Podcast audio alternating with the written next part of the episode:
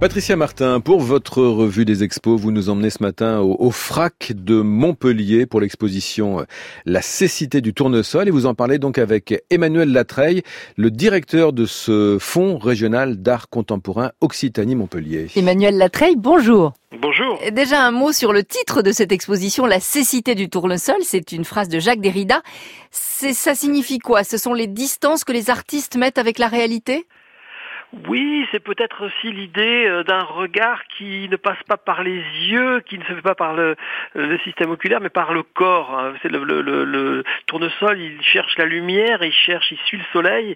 Évidemment, il n'a pas, il n'a pas d'yeux, donc euh, c'est l'idée comme ça d'un de une attention au monde et, à ce qui est extérieur à nous, mais à partir du corps. Euh, voilà, comment regarder le monde avec notre être en entier et pas seulement les yeux au-delà finalement de ce qu'offre la, vue ou, le, ou l'ouïe. Alors vous prenez pour ça euh, appui sur différents artistes.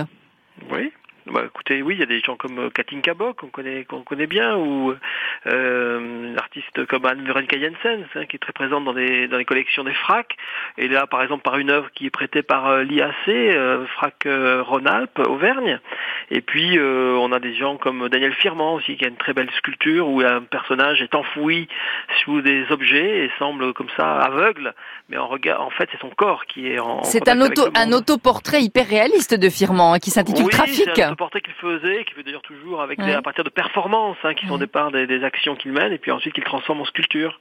Mais en fait, il y a différents artistes. Il y a aussi bien des, photographes, des sculpteurs, vous l'avez dit. Il y a aussi des, il y a aussi des dessins. Il y a même des, des œuvres immatérielles. Oui, alors il y, a, des dessins hein, de, Benjamin Laurent Hamon, hein, qui sont des dessins extrêmement étranges, faits avec des pastels secs, qui sont des images comme ça qui semblent monter à travers la matière. Hein, avec des techniques extrêmement fines. Euh, et puis euh, il y a effectivement des œuvres sonores, euh, donc de Graham Gussin, artiste que nous avons dans la collection avec trois œuvres. Mais là, c'est une pièce avec un, un tourne-disque qui tout d'un coup est silencieux, et puis par moments un, un hélicoptère semble envahir l'espace.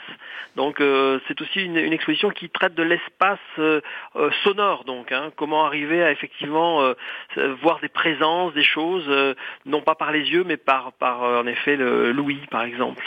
L'espace et le temps aussi, parce qu'il y a probablement une façon, quand on visite l'exposition, de vivre intensément l'instant. Oui, bah, écoutez, les, pièces sonores y participent, hein, puisqu'en effet, euh, euh, dès qu'on est dans, le sensible euh, et l'attention par, par les oreilles est peut-être plus inquiétante hein, que, celle par, par le regard et par les yeux, puisque finalement on contrôle beaucoup plus par le regard. Donc oui, il y a une présence qui, qui, est, qui est là et qui, qui ces différents mélanges de, sens, une sorte de synesthésie en quelque sorte. Le parcours, puisqu'on peut dire que c'est vraiment un parcours, le parcours euh, se veut euh, didactique, euh, guidé. c'est vous nous aidez, vous nous accompagnez dans cette façon qu'il faut avoir pour d'avoir l'œil en fait. Euh, non, c'est pas didactique, c'est vraiment poétique. Hein. Je mhm. crois que vraiment c'est ça, ça fonctionne à, à, une sorte de sensibilité. Les, les, images sont très incertaines. Enfin, elles sont elles sont toutes plongées. Bon, par exemple dans dans le grand dessin de, de Lina Jabour, qui est un triptyque orange comme ça au crayon. C'est absolument magnifique. Ah oui, c'est un magnifique triptyque. On est très fiers de cette de cette œuvre. Euh, il y, a une pièce, un des trois éléments du triptyque est quasiment monochrome. Hein. Y a même il, est totalement, mais sur les deux autres euh, panneaux, il y a une, apparition de, de voitures euh, avec tout phare allumé, mais encore une fois dans un dans une couleur orangée elle-même très vive, et puis un, bord de mer. Bon, donc les les images, comme celles d'ailleurs de de Johan Gozar, qui sont des photographies prises de nuit, sont très imperceptible. Donc c'est une vraiment une, une attention poétique qu'il faut avoir. Vous vous êtes déjà baladé, Manuel Latreille, dans cette expo depuis qu'elle est ouverte au public et vous avez observé les réactions des visiteurs? Oui, euh, moi je suis assez content parce qu'on voit, on voit beaucoup de gens et notamment des jeunes qui, qui sont là et puis qui prennent le temps. C'est une exposition effectivement, vous l'avez dit, qui, qui, traite du temps, du temps de la perception. Et encore une fois, quand on ne perçoit plus uniquement par les yeux, on, a, on a, le, on on a le devoir de, de laisser le temps imprégner euh, notre être. Donc je crois que c'est ça la, la, leçon de cette exposition.